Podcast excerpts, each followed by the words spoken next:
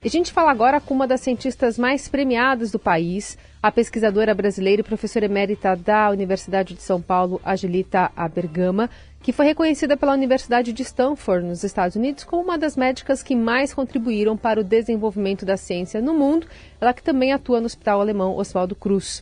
Doutora, obrigada por estar aqui. Bom dia. Bom dia, como vai? Tudo bem, tudo certo.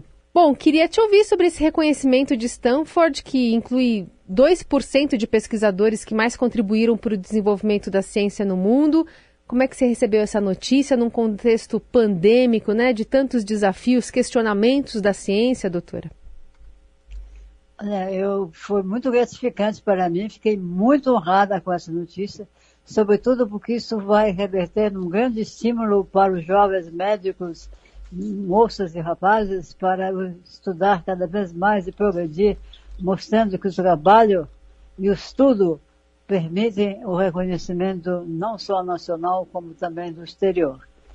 Doutora, bom dia para a senhora. É, como é que é ser cientista, ainda principalmente cientista mulher, num país como o Brasil é nesse momento?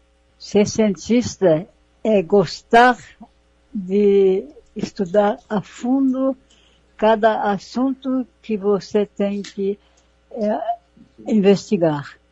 Você tem que ler, se aprofundar e observar o resultado do, seus próprios, do seu próprio trabalho. Como médico, todos os doentes que tratamos, além de tratarmos com o máximo de cuidado, nós temos que observar os resultados para observar a curto ou a longo prazo os resultados desse tratamento. Isso em relação à pesquisa clínica. Porém, existe um outro tipo de pesquisa, que é a pesquisa básica que nós fazemos desde estudantes de medicina. Em boas faculdades, como a USP, Faculdade de Medicina da Universidade de São Paulo, o estudante já começa a fazer investigação nos princípios básicos da ciência. Doutora laboratórios uhum. de investigação. É, eu queria é, ouvir, enfim, eu queria que a senhora contasse um pouquinho para a gente sobre o seu desejo, desejo de ser médica, depois sendo a primeira mulher residente de cirurgia no Hospital das Clínicas, depois a primeira a chefiar o departamento de cirurgia e gastroenterologia da Faculdade de Medicina da USP. Queria te ouvir sobre essa trajetória. Essa trajetória foi extremamente trabalhosa, foi muito trabalho, muito estudo, mas ao mesmo tempo foi cheio de felicidade e de alegria. Sempre tive compensações por esse trabalho todo. A Faculdade de Medicina, o estudo na Faculdade de Medicina, permite ao acadêmico se desenvolver, dar condições de progresso. E foi uma luta entre, claro, a primeira, e quando eu escolhi a especialidade de cirurgia, foi uma, criou-se uma certa dificuldade, porque a cirurgia sempre foi reconhecida como uma especialidade própria para o exercício masculino. Naquela época, progressivamente as mulheres foram conquistando o seu lugar e hoje nós temos numerosas médicas em diversos setores da cirurgia que exercem com muita eficiência. Que ano foi claro, isso? Todo doutor? começo é penoso, a gente tem que mostrar que tem o mesmo grau de competência e de resistência para o progresso. E que ano foi essa escolha que a senhora é, fez para a residência em cirurgia? Isso foi na década de 60, foi na época de 62, desde que eu fiz, terminei a minha residência em cirurgia. Uhum. Naquela época ainda eram poucas médicas que entravam na faculdade de medicina, diferentemente do que acontece hoje, que mais da metade dos estudantes são do sexo feminino. Naquela época nós éramos mais que 12 e sempre teve maior dificuldade porque medicina já não era uma profissão para mulher e particularmente mais ainda a especialidade de cirurgia.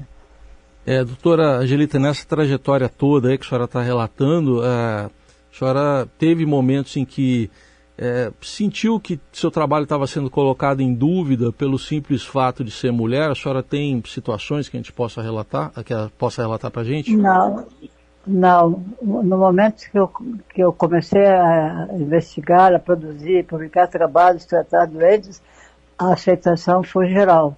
Não houve nenhuma dúvida quanto ao fato de ser mulher.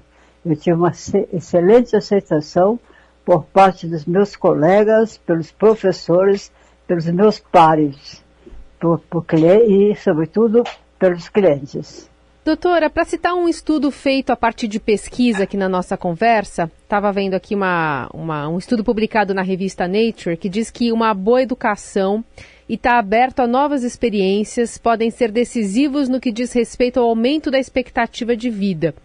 A senhora tem 89 anos, segue atuante, tem dito que ainda há muito que ensinar, aprender na sua prática de medicina.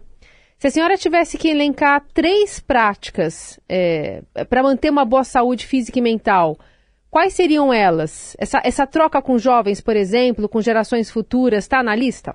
Eu acho que estudar, fazer um esporte, exercício físico, ter um hobby, eu acho que viver intensamente. Eu acho que todo profissional deve realmente se sentir que está fazendo aquilo para o qual tem o dom e exercê-lo com muita alegria, mas ao mesmo tempo do trabalho ele deve ter um lazer, deve ter sua vida pessoal, familiar e um lazer tudo muito bem organizado. E qual que é o seu hobby, doutora? Eu primeiro jogava voleibol, depois passei a jogar tênis e atualmente eu estou me dedicando muito ao xadrez jogo xadrez e pratico isso no clube paulistano.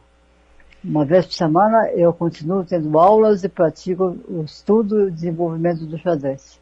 Muito legal. Muito bem, a gente agradece essa conversa super bacana, enfim, uma honra também conversar com a doutora Angelita a Bergama, uma das cientistas mais premiadas do país e pesquisadora brasileira, professora emérita da Universidade de São Paulo, agora reconhecida também pela Universidade de Stanford, dentre outros né, reconhecimentos que ela já teve aqui ao longo da carreira. Doutora, muitíssimo obrigada pela conversa, viu? Eu agradeço muito e cumprimento a Rádio Eldorado. É uma Sim. rádio que eu estou muita atenção, é excepcional. Muito obrigada e parabéns pelo seu trabalho. Obrigada, doutora.